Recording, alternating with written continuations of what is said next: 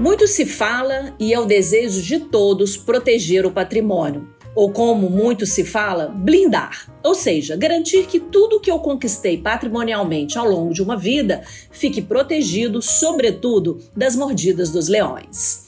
Mas a grande pergunta é: de verdade, é possível blindar o nosso patrimônio? A resposta para essa questão é a nossa conversa do episódio de hoje no Papo de Família Empresária. Fique conosco. A partir de agora, Papo de Família Empresária. Para quem é fundador ou fundadora, para quem é herdeiro ou sucessor, para quem faz parte de uma família empresária ou para quem simplesmente ama este tema. Com Juliana Gonçalves e Martim Salas.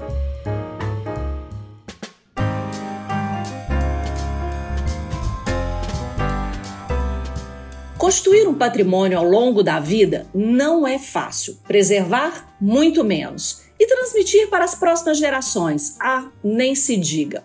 O famoso dito popular representa bem isso: pai rico, filho nobre, neto pobre. Por que dessa frase que todos nós, de famílias empresárias, conhecemos muito bem? O que podemos dizer é que os empresários que constituem este patrimônio não se atentam bem para a necessidade de se cuidar da transição geracional, o que significa esta proteção do patrimônio, sobretudo porque o patrimônio é um gatilho para muitos conflitos familiares. Olá para todo mundo, buenos dias, buenas tardes e buenas noites. Esse episódio hoje não é em espanhol, mas agora a gente fala todas as línguas, não é mesmo, Martim? Sim, sim, Juliana. A verdade eu pensei que era em espanhol. Vou ter que voltar para pensar em muda, português. Muda a chave que esse é em português. isso, isso, isso. Bom, Martim, então, você está interessado na conversa nossa de hoje, que é proteger o patrimônio? Sempre interessado. Eu acho que dicas nesse assunto são sempre, sempre importantes em qualquer momento da vida, em verdade. O importante é saber e um, implementar as ações. Muito bem. Então, para essa conversa de hoje, na verdade, uma conversa que vai ser riquíssima, nós temos uma convidada muito especial, a convidar a advogada Fabíola Dovídio, sócia do escritório LFPKC Advogados, especialista em sucessão patrimonial, com mais de 20 anos atuando nessa área. Seja muito bem-vinda, Fabíola. Bom dia, boa tarde, boa noite. Me desculpem, não vou falar em espanhol, não vou me arriscar aqui. Mas, bom, muito obrigada, Martim e Juliana, pelo convite. É um prazer aqui estar com vocês e poder compartilhar desse espaço, falar sobre esse tema tão rico e complexo que são as empresas familiares. Exatamente. E olha, Fabíola, na verdade, esse esse tema é um tema que para Martim, para mim, não é um tema que a gente domina, né? Porque vários episódios a gente transita muito bem, então a gente vai ficar muito mais como perguntador, entrevistador do que exatamente colocando alguns argumentos técnicos, mas a gente gosta bem desse assunto, né, Martim? Sim, sim, gostamos muito. Eu diria também que nossos ouvintes vão gostar e já gostam muito de, deste assunto. Acho que um tema especial é que as soluções podem ser locais de cada país, mas também existem soluções internacionais que a lo melhor podemos falar um pouquinho. Exato. Ô Fabio, então quero começar com a grande pergunta que a gente já escutou de vários clientes, é recorrente ouvir um cliente falando assim: não, mas eu preciso blindar meu patrimônio. E ao mesmo tempo, eu já escutei de vários colegas, né, é, consultores, amigos, advogados, de que no Brasil nós não devemos falar blindar o patrimônio, porque isso não se encaixa. Queria que você me explicasse: podemos blindar ou não podemos blindar? E se sim, o que é blindar? Então, é, como vocês sabem, sou advogada, né? E advogado sempre fala que tudo depende. Tudo tem 50% de chance de ganhar ou de perder. Então é muito difícil a gente dizer ou se referir a uma estrutura como blindada ou como uma blindagem patrimonial porque justamente por essas incertezas que a gente tem na interpretação na, de uma determinada estrutura, na, na constituição de um determinado, vamos dizer, planejamento. Então, a gente não gosta de usar esse termo porque ele dá a entender, pode induzir as pessoas a acharem que uma vez que você fez, montou uma estrutura, ela é completamente indestrutível e indiscutível. E isso no nosso sistema, no nosso ordenamento jurídico, não é uma verdade absoluta. Então, a gente prefere utilizar expressões é, como uma proteção patrimonial, um planejamento sucessório para mitigação de riscos, mas não dizer exatamente como uma blindagem patrimonial ou sucessória, né? Até porque a legislação pode mudar, então uma estrutura que é feita hoje, talvez ela tenha que ser repensada ou refeita no futuro. Então é muito difícil a gente usar, né? A gente não gosta porque isso dá uma ideia errada do que seria, uh, vamos dizer assim, o objetivo final ou né, a segurança dessa, dessa estrutura. E, e falando disso, a Fabiola, eh, eh, quais seriam algumas das razões? Quero falar um pouco de minha experiência fora do Brasil, não? Estados Unidos e outros países de Latinoamérica, onde, por exemplo, a ideia de criar holding né, tem que ver, sim, é um processo sucessório patrimonial, mas também tem que ver com temas de facilidade para, para acesso ao capital, também para um tema de optimização de impostos. Então, você falou de planejamento, um planejamento geral de tuas vias que tem que ver com uma empresa familiar e uma família empresária. Não só, como você comentou, o tema de, de blindar, não é assim? Sim. Eu acho que a, a questão da, da constituição da, das holdings, um planejamento, uma reestruturação societária, sucessória, ela, é, ela é multidisciplinar. Uhum. Ela envolve várias áreas do direito. Então a gente tem uma questão, sim, sucessória, tem uma questão societária, que a gente também vai comentar aqui, né? Se pode ser SA, limitada, isso interfere, mas também uma questão tributária. Uhum. É, a holding ela pode ter diversas finalidades estratégicas, uh, no sentido de que eu facilito a divisão de um patrimônio numa, numa hipótese, por exemplo, de falecimento, de transferência desse patrimônio de uma geração para outra, ela pode ter uma finalidade estratégica mais atrelada à questão da organização empresarial, como você colocou também, Martim, no sentido de, gerar, de, de centralizar um caixa, de centralizar diversas é, operações. Então, é muito comum em grupos, conglomerados empresariais mais complexos, que a gente tenha assim uma holding que é a, vamos dizer, a centralizadora de várias empresas operacionais, porque isso você otimiza a captação de recursos no mercado. Então, se a gente for olhar na bolsa de valores, esses grupos todos, quem vai para o mercado de capitais? Quem que faz o IPO? Normalmente é a holding, porque embaixo dela é que estão todos os investimentos. Então, a holding ela pode ter diversos papéis né, várias finalidades estratégicas, seja sob uma ótica empresarial, seja sob uma ótica sucessória e eventualmente tributária também, uma otimização de, de, de recolhimento de impostos, seja na herança ou seja na própria operação da, da do grupo. Eu queria que a Fabíola explicasse para a gente, primeiramente, o que é exatamente uma holding. Uma holding nada mais é do que uma empresa detentora, centralizadora, dona de ativos. Então, a gente adotou esse apelido, né, em, inglês, que é, é no sentido de, de segurar ou de deter vários ativos, mas eles podem ser de várias espécies. A gente fala muito de holding de participações, porque é a, o uso mais comum dela ser uma dona de. É uma empresa que é dona de outras empresas né? Mas a holding pode ser detentora de ativos imobiliários, pode ser dona de ativos uh, de marcas, por exemplo, de patentes, enfim, qualquer outro bem ou ativo, né? Mas ela é uma empresa como qualquer outra, né? Com CNPJ, com uma vida própria, como qualquer outra empresa.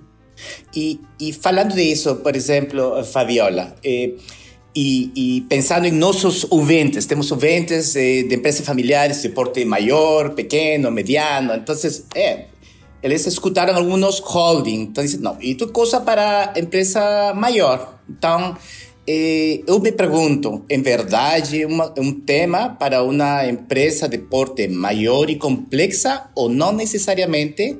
E o segundo, e a segunda pergunta para você é, quando eles começam a pensar um pouquinho disto, é, é seguramente algum conselho, algum advogado, um contador, você, em sua experiência, vocês são os que uh, referem criar um holding aos, aos seus um, clientes ou ao revés? Vou começar pela segunda pergunta. Ah, ok. É, é, normalmente, sim, são os advogados que acabam é, sugerindo, sugerindo essa estrutura porque a gente já conhece a vida societária, conhece muitas vezes também a operação do, do cliente e a gente entende que naquele momento já seria interessante criar a holding ou uma estrutura societária um pouco mais elaborada, pensando uhum. na, vamos dizer assim, na melhor gestão do capital, na melhor gestão do patrimônio e também numa questão sucessória. Se a holding ela serve para uma empresa menor ou maior, vai depender do objetivo que a gente pretende criar essa holding. Às vezes eu posso ter uma empresa pequena, mas está em fase de crescimento e ela tem uma no planejamento estratégico dela captar um cap, é, capital com terceiros, fazer alguma operação já nesse, nesse planejamento aí de, de curto prazo que faz sentido sim criar uma holding, porque essa holding vai ser a centralizadora do caixa, é, dependendo da estrutura, vai ser uma SA para poder emitir títulos de dívida, por exemplo, para fazer uma captação.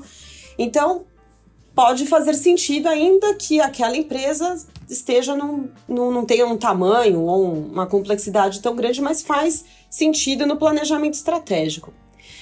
Outras, uh, outras finalidades da holding, que seria na questão do planejamento sucessório, ou de evitar uma pulverização patrimonial, às vezes não está ligado ao tamanho da empresa em si, mas à complexidade do genograma dos sócios. Então, eu posso ter uhum. até uma empresa pequena, né? é, uma empresa pequena, mas eu tenho lá é, três sócios ou sócias, enfim, é, um que já tem tá no terceiro casamento, o filho do primeiro, do segundo, com do terceiro. Então, a complexidade que pode acontecer numa falta desse sócio por conta da, desses arranjos familiares dele faz sentido, embora o negócio em si não seja tão grande, mas que tenha uma holding para a gente evitar que tenham novos tantos sócios dentro dessa empresa. Boa. Agora, Fabiola, é, é, você tinha comentado que tem a hold patrimonial, que é a mais conhecida, né? E, eu já li, já ouvi falar que tem hold familiar, hold gerencial, hold patrimonial, gerencial. São diferenças verdadeiras ou nomenclatura só para atender essas, esses objetivos aí que você colocou acima? É, é mais uma, uma denominação didática, assim, Juliana. Não tem, juridicamente não tem diferença entre nenhuma delas. É né? holding. É holding. Se vai ser de, se ela vai ser dona de participação societária, se ela vai ser dona de imóvel, se ela vai ser dona de marcas, de patentes ou qualquer outro ativo, às vezes é uma combinação, ela é dona de várias coisas, é, se é pura, mista. É, não, isso não é, é meramente didático, independe. Juridicamente ah. é a mesma coisa. Uma pergunta mais sobre isso mesmo, a Fabiola, porque eh, nos Estados Unidos é, é, um, um, cenário diferente, claro, né? Muitas vezes holdings são chamadas shell companies, né? Ou, eh, empresas do papel, no papel com uma finalidade, né? Então elas são controlam, são donas de porcentagens de, de, de das eh, negócios operacionais, mas tem poucas pessoas trabalhando lá. E se acaso algum, tem sim os donos, acionistas e algumas vezes algum que outro gestor. No Brasil o mesmo, no, vai depender outra vez eh, das circunstâncias, porque muitas vezes tem estas eh, para chuvas, por exemplo, que é algumas é holding, mas é um tema contábil, legal e não operacional. Tá. É, de novo, acho que depende muito do, do, do, de cada caso. Vamos, num, de um modo geral, de modo bem, bem amplo, essas empresas elas não têm funcionários, principalmente uma holding de uma empresa familiar, por exemplo, que é para centralizar essa participação. Então ela não vai ter funcionário, porque ela simplesmente não tem nenhuma operação. Ela só está ali para de fato cristalizar um bloco de uma participação societária. Então não faz sentido, ela não tem empregado, ela não tem, não tem necessidade de nenhuma estrutura mais complexa. Então ela é, é uma empresa, vamos chamar, não, eu não diria de papel, porque aqui no nosso, né, não, quando só... a gente chama de papel é diferente, é, ou de prateleira, né? Mas ela, ela, ela tem existência autônoma, enfim, tá. verdadeira. Mas ela não tem funcionários. Então ela é uma estrutura muito simples, muito enxuta. Quando a gente fala desses uh, conglomerados mais complexos empresariais, aí a holding, como eu falei, por exemplo, se a gente pegar exemplos públicos que estão no mercado. VEG, Magazine Luiza, Gerdau. Se a gente olhar, é a, a holding que está no mercado, que está na bolsa de valores. Essa, essa holding, ela, apesar de ser uma holding, ela só é dona de outras uh, participações, ela tem uma estrutura grande, por quê? Porque é ali que eu monto o conselho de administração, é ali que eu faço, vamos dizer assim, a estrutura de governança que vai é, dar rumos ou vai direcionar todos os investimentos nessas controladas. Então, essas holdings elas têm uma estrutura mais robusta. Porque e ela aí tem é... funcionário, deve ter tudo. Isso. Né? Às vezes você tem a estrutura administrativa toda centralizada nela. Nela. É. Aí entra até a questão de planejamento, pode ser um planejamento tributário também, com os chamados centros de serviços compartilhados, que essa holding acaba prestando serviços para todas as empresas é, controladas.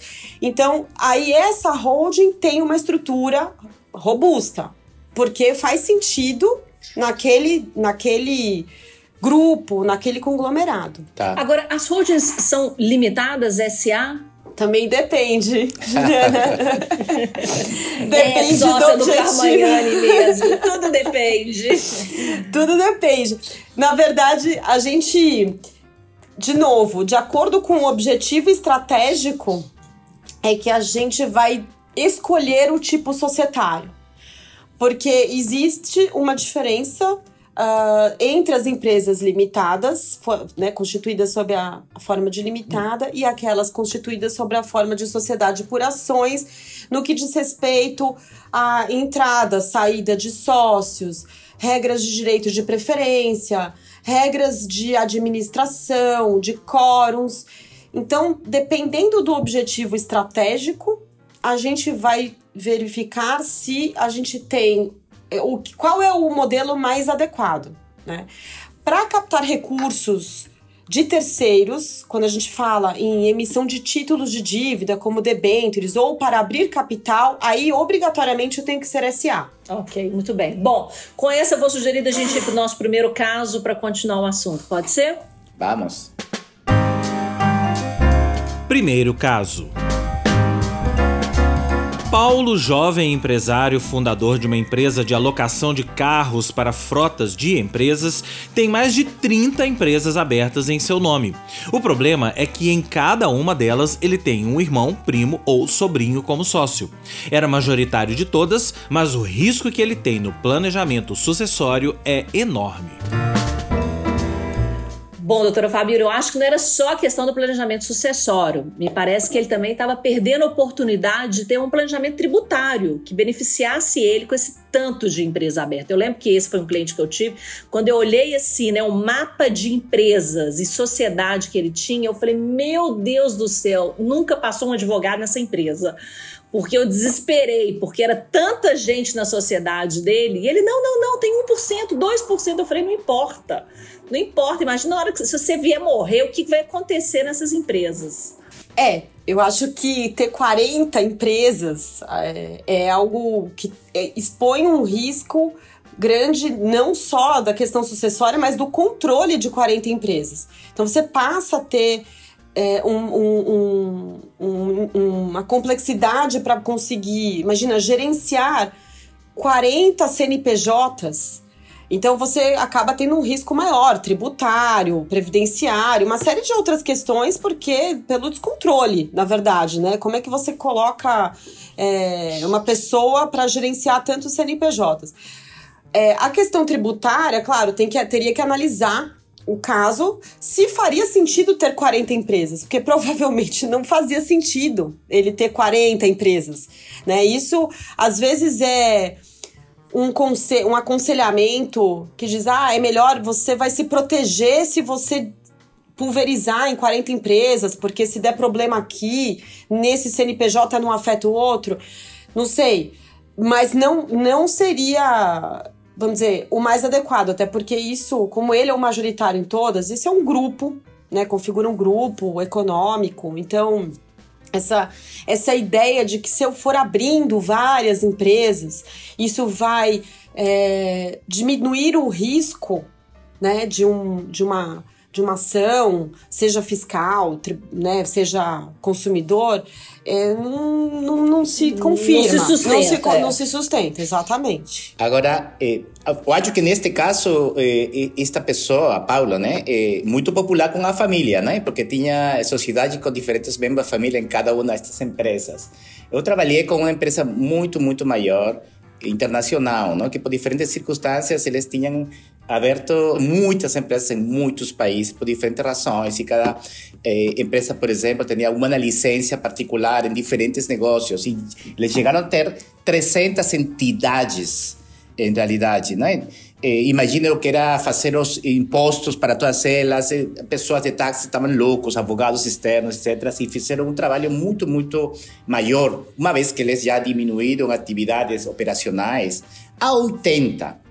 Mas aquelas 80 era porque precisavam ter 80. Então, eles têm também todo um processo de holding. Então, eh, o número de, de empresas não necessariamente determina eh, eh, criação de, de, de, um holding ou eh, eh, a consolidação. Não? Tudo vai depender também de modelo de negócio, Fabiola. Pode ser? Sim, pode ser. É que quando você tem essa, essa quantidade enorme de, de empresas abertas, até por uma questão de análise de resultados, consolidação de resultados, faz sentido você ter uma holding, né? Uhum. Para que você possa nela ter a consolidação Consolidar. de tudo é, e fazer, por exemplo, as distribuições de lucro.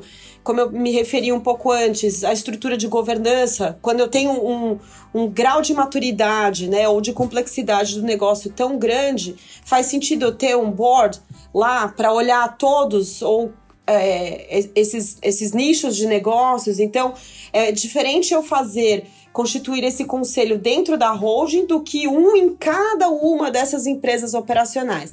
Então, é um instrumento, vamos dizer, de auxiliar nessa gestão, né? na, na governança corporativa e na gestão das operações. Então, normalmente faz sentido eu ter uma holding controladora. Se precisa de mais de uma, porque são nichos muito diferentes e a gente quer segregar também, não quer que um resultado é, contamine ou impacte o outro, aí talvez tenha uma holding, por exemplo, para operação de tecnologia, outra para siderurgia, pode até separar por nichos de, de negócios. negócios. Mas é comum que se tenha sim a estrutura de holding nesses, nesses mercados ou nessas estruturas mais complexas. Qual que é o momento certo de começar a pensar nisso? a pergunta de um milhão, né? Que a gente fala. Não, é depende. A pergunta de um milhão de dólares. É, não, mas depende. É, eu acho que é. Quando a gente pensa no planejamento, sucessório, né, empresas familiares, em que a questão do planejamento sucessório é crucial para que nós possamos contribuir para a perenidade da empresa familiar, a estruturação com a holding, um planejamento sucessório, ele tem que ser preventivo. A gente teria que pensar em constituir a holding antes de, do, do acontecimento do evento. Ou de uma incapacidade. Dele, às vezes a gente fala muito da questão da morte, mas eu posso ter uma situação que ela é às vezes até mais complicada, que é a incapacidade permanente. Né? Eu não abro inventário, mas a pessoa não tem mais possibilidade de administrar aquele patrimônio. Né? Então, a gente sempre fala de uma questão preventiva. E isso é muito complicado. A gente. O senso de urgência é muito subjetivo. Né?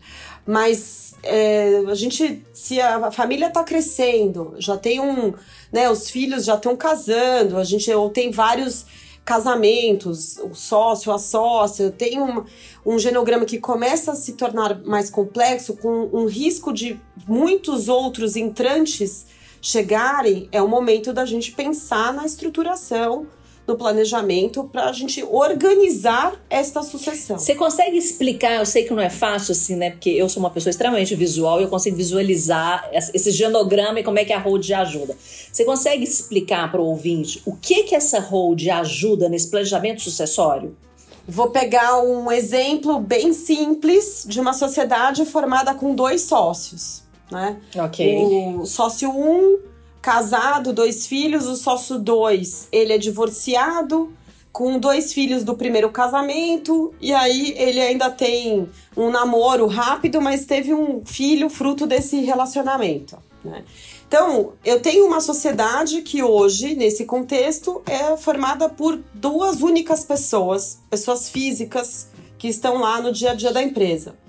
Esse sócio 2, que tem os dois filhos do primeiro casamento, um menor e um maior, e o terceiro filho desse relacionamento, desse namoro que é menor, falece. Como ele tem três herdeiros necessários, e aí é uma questão legal né? A nossa lei impõe algumas pessoas que necessariamente herdarão aquele patrimônio. Ele, nesse 50% que ele tem na sociedade, vai ser obrigatoriamente distribuído entre esses três herdeiros. Só que dois deles são menores. Um, que é filho do primeiro casamento, vai ser representado pela mãe, pela primeira esposa, e o terceiro, que é o filho dessa, dessa namorada, que talvez o outro sócio nem conheça, vai representar o terceiro filho menor. Então, onde eu tinha um uni, uma única pessoa, eu passo a ter três completamente, às vezes, desconhecidas, tanto entre elas quanto em relação ao, ao outro sócio, que vão aparecer no dia seguinte pleiteando a participação. Os meus direitos. Os meus direitos, exatamente. E imagina, numa sociedade com 50%, se não tenho um acordo, né, um alinhamento com esses três personagens, eu paro a empresa, eu não consigo fazer uma alteração contratual no dia seguinte. Então, isso é muito complicado para manutenção, para estabilidade da empresa, né, familiar. Aonde a holding ajuda? A holding não tem problemas de casamentos, divórcios, falecimento, incapacidade, não como é na pessoa física, né? A holding não tem esses eventos naturais, vamos dizer. Então, quando eu tiro a pessoa física, que era esse sócio 2, que faleceu, se eu tivesse criado uma holding, quem seria a sócia da empresa operacional seria uma pessoa jurídica que não, não falece, não se divorcia, não tem filhos. Então, eu tiro da empresa operacional todas essas complicações sucessórias que eu tenho na pessoa física, preservando a operação. Esses eventos vão continuar ocorrendo, mas eles vão ficar limitados dentro da holding. Então ela é um ela é um escudo, ela passa a ser uma proteção para a operação. O sócio 1 um, que tá, que tá lá, ele vai sempre interagir com o representante desta holding.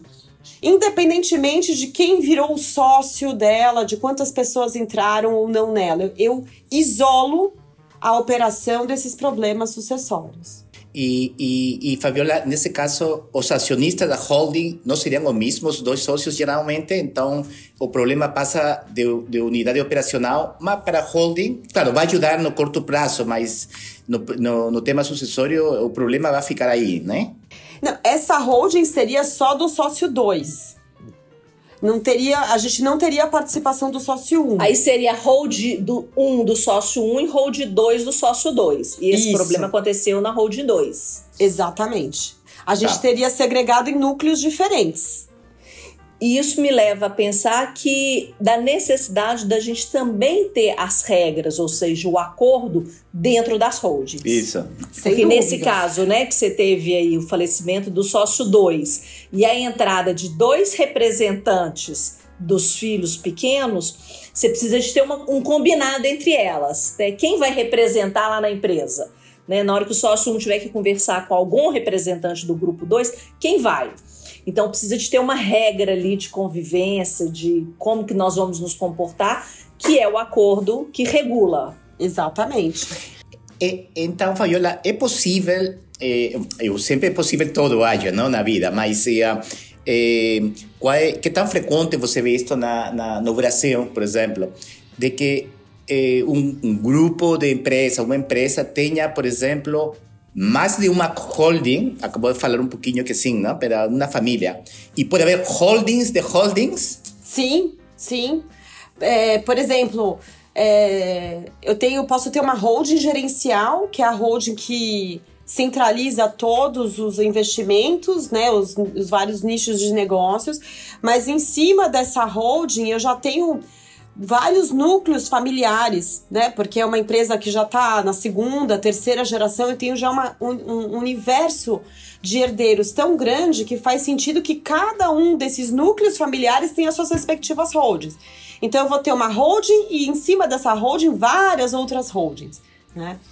Eu tive um, um caso interessante alguns anos atrás de uma empresa familiar que ela já nasceu com 10 irmãos. Ela foi fundada por 10 irmãos. 10 sócios. 10 sócios, né? Ô, louco, e, hein? É, italiano, família de italiano. Ah. E essa empresa, ao longo dos seus quase mais de 60 anos de, de existência, obviamente essas, esses uh, sócios fundadores foram falecendo. Hoje, atualmente, né, é, ela conta com mais de 50 acionistas nenhum tem holding. Nossa Nunca foi feito o trabalho de constituição de holding. Então, imaginem, é uma empresa unifamiliar, porque ela é de um uma única família, no sentido de que não são de famílias sangue, de, né? de, de sangue, de, de, de, de, núcleos diferentes, mas ela tem se, quase 50. 60 acionistas. Eram 56 a última vez que eu vi o, a, a composição que isso é e completamente pulverizada. E quando a gente, em algum momento, quando é, eles até nos procuraram, era para ajudá-los na estruturação de uma joint venture com um grupo internacional. Quando o grupo internacional chegou, que ele viu a quantidade de acionistas, ele falou: olha, é, a gente faz, a gente está pro, tá propenso a fazer negócios, mas a primeira providência é vocês constituírem uma holding. Por que, que eu preciso de uma holding? Porque imagina um acionista, um investidor interagir com, com quase 50. 60 acionistas que não se entendem entre eles. Impossível.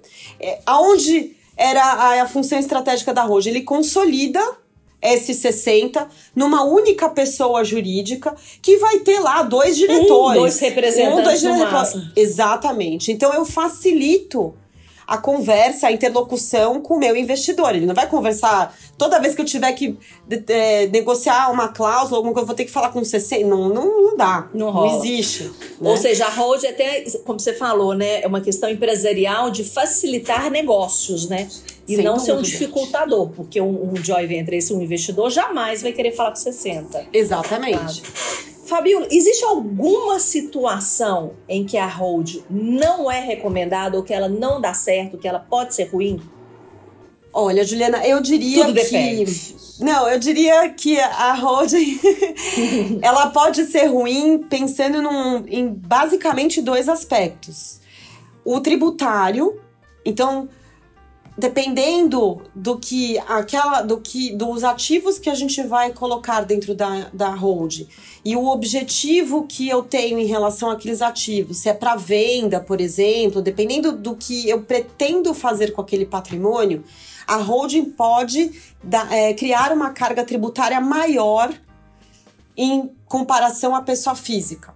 Ok. Tá? Porque a tributação é diferente na pessoa física. Se eu vendo um imóvel, um ativo na pessoa física e se eu vendo aquilo na pessoa jurídica, dependendo do objeto, de uma análise, vamos dizer, caso a caso, mas de forma bem, bem ampla. Então, pode virar um, uma, um, um inconveniente tributário, no um aspecto tributário, que pode criar uma carga tributária maior.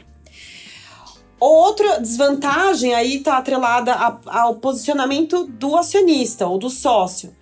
Se eu cristalizo, né, que é isso que eu estava comentando, quando eu cristalizo essa participação, então eu tinha lá, eu teria, no exemplo do sócio que eu dei, os herdeiros, se eu não tivesse, não tendo a holding, os herdeiros entram com 16,66 cada um na empresa operacional e eles votam livremente com aqueles 16,66.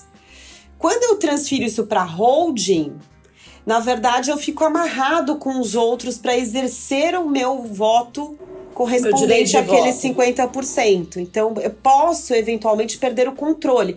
Essa cristalização, essa formação de bloco pode vir a me amarrar.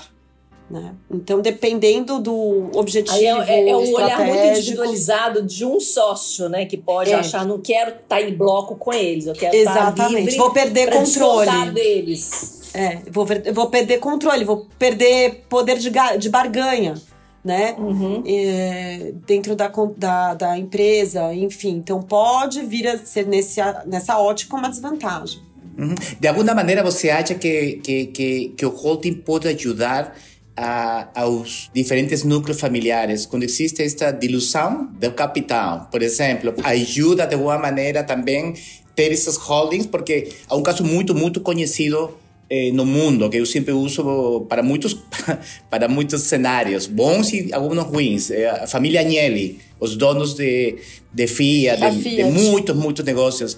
E tem um super holding que é muito conhecido, é conhecido não de nome, que é Exor, que ajudou muito a manter a família unida em temas dessa dilusão de de, de capital. Eh, ¿Tem algum, algum, alguma palavra, algum comentário sobre, particularmente, para esse tipo de situações, eh, Fabiola? Não, é exatamente isso, Martinho. Acho que é o grande grande objetivo, vamos dizer, a contribuição estratégica da Rogen é evitar essa diluição. É o que a gente fala da cristalização desse bloco. Então, por mais que essa família cresça, tenha novos herdeiros e novos vamos dizer, novos integrantes. É, em relação às operações, eu sempre vou ter essa pessoa jurídica da holding que vai manter de uma forma, vamos dizer, perpétua essa participação. Porque uhum. as transferências vão acontecer só na holding e não dali para baixo. Né? Então Isso. eu preservo esse poder societário, esse poder de controle né? dentro dessa, desse núcleo familiar. Beleza, obrigado. Muito bem, vou sugerir a gente ir pro segundo caso, senão a gente vai estourar nosso tempo. Pode ser? Uhum. Claro. Segundo caso. Empresa familiar diversificada, sendo que em cada um dos negócios as participações societárias eram diferentes. Quando a constituição da holding foi recomendada, emergiu um pequeno conflito. Como seria a divisão societária dela? Bom, Fabio, até onde eu sei, as holds espelham as participações societárias na operacional. Mas como é que fica esse caso quando são vários operacionais com participações diferentes? É, aí entra um, um ponto bem delicado, porque quando de fato a holding ela é um espelhamento, uma reprodução do que existe na participação original que eu estou transferindo para ela. Não teria nenhuma mudança de percentual. Agora, quando eu uso uma, uma única holding para concentrar diversas participações, onde os sócios têm participações diferentes, percentuais diferentes em cada um desses negócios, a gente precisaria fazer uma avaliação desses negócios para saber dentro do combinado, né, quando eu juntar todos esses negócios na holding, qual seria a participação percentual justa de cada um. Porque se eu avalio uma empresa, por exemplo, onde eu tenho 60%, eu super avalio ela, e aquela outra onde eu tenho uma, um percentual de 1%, por exemplo, eu subavalio, sub. É, precifico ela. ela. Quando eu juntar, obviamente eu estou diluindo os outros que eram majoritários nessa outra empresa. Então, nesse processo teria que ser, teria que ser combinado entre todos esses sócios qual a metodologia e critérios para avaliação destes negócios. E critérios no tempo também, este, Fabiola, porque pode ser que uma dessas empresas, de um momento a outro, uma empresa pequenina, digital, de um momento a outro, eh, pe, eh, vai para, para céu e, e multiplica por 10 o valor, mas já tem constituído o holding. Então, o holding também pode realmente ser mudado, dependendo, nesses casos, o, o también parte de un acuerdo, porque si no es lo mismo, es como los americanos dicen moving target, ¿no? Y si você não tem estabilidade, é melhor não ter nada, né? É. Na verdade, Martins, se essa é a característica do negócio, dependendo da metodologia que for escolhida para, é, para avaliação, ele vai considerar esse ganho no tempo. Então, se a gente for pensar que a metodologia. E eu posso, dentro do combinado, a gente pode até estabelecer metodologias diferentes, porque os negócios talvez sejam distintos, desde que esses critérios estejam todos concordes, né? Mas, por exemplo, numa, numa empresa de tecnologia ou de uma startup em que você não tem uma série histórica para fazer uma avaliação para o futuro, você, vai se basear, obviamente, no, em outras premissas e essa valorização vai acontecer lá na frente também, né? Mas eh, pode haver ajustes, não, não, não diria que não, mas eu acho complicado você estabelecer essas regras se um negócio valorizar mais do, do que o outro amanhã, sendo que a gente já previu hoje qual seria essa relação de troca, né? Mas ah, pode existir, sim. não tem nenhum problema. Eu tenho uma pergunta, é um, uma dúvida. É, como já, todo mundo já sabe aqui, eu sou acionista de uma empresa jornalística.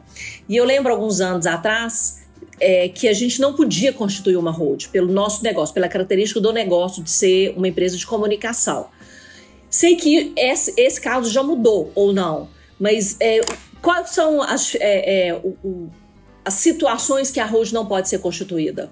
Olha, Juliana, tem, uma, tem algumas questões que são legais por conta, talvez, da, da, da natureza da empresa que, que é formada, né? Então, aí a gente tem uma, algumas, alguns setores que são estratégicos em relação à proteção da soberania, né? Então, TV, rádio, algumas áreas a gente tem umas limitações de, de, de participação.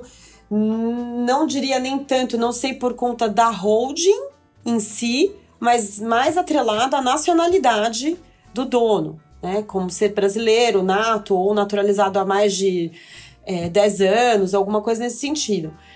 Mas num primeiro momento não tem nenhum impeditivo legal para eu ter uma holding. A gente não teria uma, um, um, uma limitação a essa possibilidade. Tá? Salvo é uma, uma legislação legal. muito específica de uma legislação que tem alguma questão de proteção nesse, nessas áreas, por exemplo, que eu comentei com vocês, né? Porque esse é um ponto legal, né? Porque a hold, de alguma maneira, ela protege os acionistas, já que não é o nome deles que está na constituição societária da empresa. Então, você é, é, não, é, não é do mal, né? Mas você esconde um pouco o nome dos sócios né, já que eles vão ser sócios lá hold. E eu lembro, se eu não estiver errada, aí você me corrige, que na época que falaram que a gente não podia ter, era justamente por ser uma empresa de comunicação, precisava de ser claro quem eram os donos da empresa de comunicação, né, que não podia ter esse essa, né, esse certo nebulosidade. Sigilo. sigilo. Dizer. Perfeito, nome correto, sigilo. Então, esse é um outro aspecto positivo da constituição do Hold, né? Para os nomes dos sócios não ficarem tão expostos, assim, visível para todo mundo, aquela coisa que você baixa da internet e acha de cara. É. Eu acho que Fabiola vai enviar a fatura para você, Juliana. Né? a parceria já é longa, não tem, não tem, não. Agora, Fabiola, é, eu também já ouvi recentemente que com todas essas mudanças que estão acontecendo no Brasil, em termos de tributação, de, de tributação sobre, sobre a riqueza, etc., que as holds perderiam um pouco a principal função delas. Procede isso? Queria que você falasse. E uma pergunta sobre essa pergunta, eh, eh, Fabiola. Até que ponto é bom constituir a holding fora do país, por exemplo, que também muito, muitos fazem. Então, que tem que ver também muitas vezes uma circunstância que está colocando Juliana. E depois tenho outra pergunta mais, bem mais essa. Bom, vamos lá. O, na questão tributária, né, como a gente falou, é, a, a, constituição da ROD, a reorganização societária, ela envolve uma multidisciplinariedade. Então, obviamente, a questão tributária é um ponto importante é, nessa, nessa, nesse desenho. A questão da constituição da ROGE, num primeiro momento, não causaria nenhuma, nenhum impacto tributário no sentido de criar um tributo ou um pagamento maior só pelo fato de eu ter a participação societária dentro da ROGE. Por quê? Porque a gente hoje não tributa os lucros. Então, o que vem se discutindo é que, se tiver uma mudança na nossa legislação tributária e que nós tenhamos uh, passemos a ter os lucros tributados, aí a holding pode perder esta eficiência. Ela continua com os mesmos outros ganhos estratégicos com relação à consolidação, cristalização de bloco, proteção uhum. patrimonial da pessoa física é, em relação à operação. Mas aí nós teríamos que rever as estruturas, porque pode existir uma tributação majorada se essa reforma passar. E com relação ao exterior, né, de ter uma holding no exterior. Isso. É, depende. Ah, porque tem Virgin, Virgin Islands, tem Panamá, tem Estados Unidos, não sei, há muitas opções, né? É. Tem países de tributação favorecida, né, em que a gente tem uma legislação tributária que nesse, nessas situações ele tem um mecanismo, obviamente, de uh, vamos chamar de defesa, no sentido de criar uma tributação ou de um imposto retido na fonte no Brasil, quando você remete para essas é, é, estruturas no exterior. Mas uh, ter a holding fora do Brasil dependendo do, da configuração, da onde são as operações. Isso. Isso pode ser sim um, um uma alternativa. Uma alternativa, né? E pode fazer sentido mesmo a questão até operacional. Há muitas startups, por exemplo, unicórnios brasileiros e de outros países que justamente de, para poder ter acesso ao capital para poder ter operações também, por exemplo, Estados Unidos, eles constituem os startups nos Estados eh, o, o holding aos Estados Unidos, em Delaware, que já todo mundo todo mundo conhece, não? Então, Sim. eu não sei se isso também é trasladado, por exemplo, para qualquer tipo outro tipo de empresa, eh, nesse caso brasileira, não? Mas depende, como você comenta. É, depende de onde eu quero acessar o capital, se eu vou receber, se eu vou enviar. É, mas é uma, uma alternativa possível. Quando a gente fala em estruturas de planejamento sucessório, às vezes a gente tem a constituição dessas estruturas é, em outras jurisdições também para a questão de constituição de trusts, que a gente não tem no Brasil, essa figura. Então, dependendo da herança ou da forma como eu quero distribuir, eu acabo tendo que internacionalizar essa, esses bens de tal sorte a dar destinação a esse patrimônio numa regra um pouco diferente do que é, por exemplo, a regra no Brasil. Então, é também uma. Às vezes, o, o mote para eu constituir. Às vezes, não é só a questão da operação, mas do planejamento sucessório do, do fundador, enfim, do dono do patrimônio. E você liou mi, minha mente, porque minha segunda pergunta que eu comentei era sobre a frequência de trust ou fideicomissos no Brasil, que são muito populares fora. Muitas vezes eh, você tem trusts que são donos da holding fora, não? Mas Sim. por lo que você comentou, isso não é um cenário no Brasil. Brasileiro. É, no Brasil a gente não existe, não, não existe essa figura do trust como existe lá fora. Tá. Não, não, não temos. E a figura do chamado fideicomisso, depois do nosso Código Civil é, o, o atual, essa figura também ficou muito específica para determinados casos, né, de nascituros. Então, não temos um paralelo com o, as estruturas, as estruturas fiduciárias e de trust que tem no exterior. Se a gente quiser fazer isso, eu tenho que montar mesmo uma holding no exterior, que pode ser a, a, a dona da empresa brasileira, e lá fora ter um trust em cima dessa offshore, dessa estrutura internacional, dizendo como vão ser as regras na falta do fundador. Mas isso internacionalizaria a empresa brasileira. Então a gente tem que ter em mente que a internacionalização deste investimento traz outras obrigações de Banco Central. A gente tem uma ou, outra burocracia que a gente vai ter que atender aqui no Brasil. E tributárias, onde você está criando o holding Também. trust. Então, sim. Tá. A brincadeira, Obrigada. né, cara?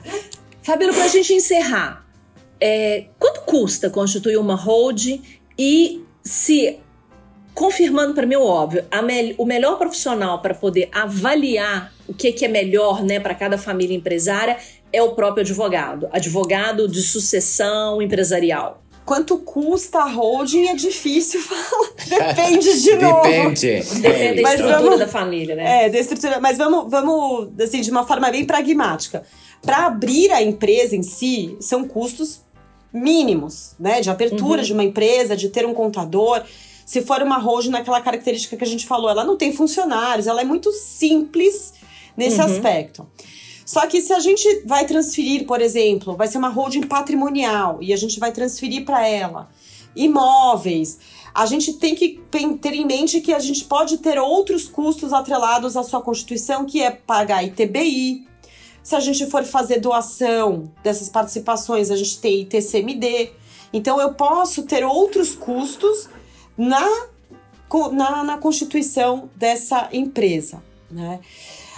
Quem é o melhor ah, vamos dizer assim, a melhor pessoa para auxiliar nesse processo? Normalmente é sim um advogado especializado em sucessão empresarial em empresas, né? Uma, uma, um advogado multidisciplinar, como eu comentei com vocês, mas em se tratando de empresas familiares, e aí tem as amarrações dos acordos, como a gente comentou rapidamente aqui, a gente faz esse trabalho muitas vezes em conjunto com os consultores especializados em governança familiar, em governança corporativa, que é um trabalho de construção conjunto. Né? Uhum. Né? A gente tem os consultores é, especializados que vão fazer todas as discussões, vão ter toda a dinâmica com os sócios e a família, e nós, advogados, e trabalhando na arquitetura jurídica para dar efetividade a todos esses combinados. Então, nós três poderíamos fazer um super time para isso. Super. Já posso fazer o contrato aqui, Martinho, pra gente assinar. Eu vou passar para a minha, minha holding rever esse contrato. Bom, pessoal, acho que é isso. Conversamos muito, assunto muito técnico, mas extremamente importante para as empresas familiares. Eu falo que toda vez que eu vou, né, começo a conversar com uma família e, e, e começo a fazer perguntas e esbarro, né, perceber que eles ainda não têm uma reflexão patrimonial, de proteção, né, e, e vejo aqueles 50 sócios, aqueles 50 filhos lá, eu falo, pelo amor de Deus, você precisa primeiro de um advogado, depois de mim. Porque eu acho que esse é um assunto extremamente importante para todas as famílias empresárias. E, e, Fabiola, como comentou Juliana, é um tema muito técnico, mas você fez este tema técnico parecer simples e muito entretenido. Obrigado por isso, né? Ah, obrigada, Martim. Obrigada, Juliana. Tenta traduzir o juridiquês. É, não, vocês são bons nisso. Bom, vamos para o nosso para o nosso momento dos aprendizados, Martim? Vamos. Bom, então, primeiro aprendizado de hoje, a gente pode falar que Hold é uma sociedade empresarial que tem por objetivo a participação em outras empresas, ou seja, nada mais é do que uma pessoa jurídica dona de outras empresas, de outras pessoas jurídicas ou de bens, marcas, é, por exemplo. Aprendemos também que constituir uma hold tem muitas vantagens de planejamento tributário, planejamento sucessório, consolidação do bloco, cristalização de participações societárias e, com isso, contribuindo para a manutenção do controle na empresa, além de ser uma ferramenta para a efetivação das regras da governança corporativa, como a doutora Fabíola acabou de contar para gente. E outro aprendizado é que cada caso é um caso, né? Como tudo na vida. Os instrumentos jurídicos podem ser os mesmos, mas a combinação deles pode ser diferente para cada família, para cada empresa, para cada situação. As questões sucessórias, societárias e tributárias são particulares e devem ser estudadas e alinhadas com as partes de acordo com o objetivo pretendido, caso a caso. Também falamos que o holding não necessariamente é algo que só, só para famílias muito complexas, grandes, eh, maiores, ou para empresas maiores. Também pode ser uma solução boa para empresas que são medianas e, e até pequenas. Outro aprendizado é que a transferência desse patrimônio implica em incidência de tributos. Então, é importante que antes de constituir qualquer hold, é de extrema importância que seja feita uma análise dos eventuais impactos fiscais, tributários, para que se possa ter certeza que as medidas adotadas é, vão ser boas e vão evitar ou diminuir a incidência desses tributos. E como consequência disso, naturalmente, que é importante buscar assessoria com advogados especializados, né? São os melhores profissionais é, capacitados para dar a boa orientação e a orientação correta. E por fim, para terminar, acho que como aprendizado, que as leis mudam. Né? A necessidade das empresas, das famílias de hoje pode ser completamente diferente das necessidades é, daqui, de um futuro breve. Então, o que é pensado, executado agora pode não, mais, não fazer mais sentido em, em, algum outro momento. Por isso que é sempre importante que esses projetos sejam revisitados periodicamente e para avaliar se existe alguma necessidade de revisão, de readequação, porque é sempre um processo dinâmico na família, na empresa e nas soluções jurídicas. Muito bem, então vamos para as dicas? Vamos! Bom, minha primeira dica vai ser o livro que eu tenho com o meu sócio, Edson Carmani Filho, que é a empresa, né, sobre a temática da empresa familiar, que é a proteção da empresa familiar com holds, fundos de investimentos e outras ferramentas jurídicas. Né? A gente tem também um outro livro sobre a temática familiar, que é o livro chamado Saindo da Empresa Familiar, de forma amigável litigiosa, onde a gente também comenta vários mecanismos né, de saída das empresas familiares e também fala sobre as questões societárias e tributárias desses, desses, uh, desses dois fenômenos, vamos dizer assim. Excelente. Bom, então acho que uma outra dica que a gente já deu ela aqui em outros episódios, mas ela tem muita pertinência com o tema de hoje, que é o filme da Casa Gucci, que tem um episódio falando sobre ele, que mostra muito bem como é que é a dinâmica e a psicodinâmica da empresa familiar e dos membros da família e, sobretudo, as consequências de uma falta de um planejamento sucessório patrimonial dos executivos que acaba acarretando para a empresa familiar. Ali no filme, a gente vê muito bem a perda da empresa da família quando eles têm uma desorganização societária, uma desorganização em termos de não tem a governança, não tem os acordos. Então ali é um caso muito bom né, né, a gente pode falar que a marca sobreviveu graças ao forte apelo comercial que ele tem, né, e sobretudo a venda para um terceiro investidor com uma visão muito mais profissional de mercado de negócio, porque se dependesse da família, da organização da família societária e da família, com certeza não existiria mais. Então é uma ótima dica de filme para assistir e a gente deixa como dica também assistir novamente, escutar, se você ainda não escutou, o nosso episódio que faz uma avaliação sobre o filme A Casa Gucci. Bom, Fabiola, muitíssimo obrigada pelo seu tempo, por estar aqui com a gente conversando aqui nessa, nessa manhã de sexta-feira. Hoje não é sábado, a gente normalmente grava muito sábado de manhã, hoje não é sábado. Eu que agradeço, Martim e Juliana, um prazer. Muito, muito gostoso. Eu ouvi vários episódios do podcast de vocês, vocês estão de parabéns pelos ah, temas. Obrigada. Obrigado, obrigado Fica o convite, se você tiver um bom tema para sugerir, para você voltar e estar tá aqui com a gente. É sempre um com prazer. Com certeza, Isso. vou pensar sim.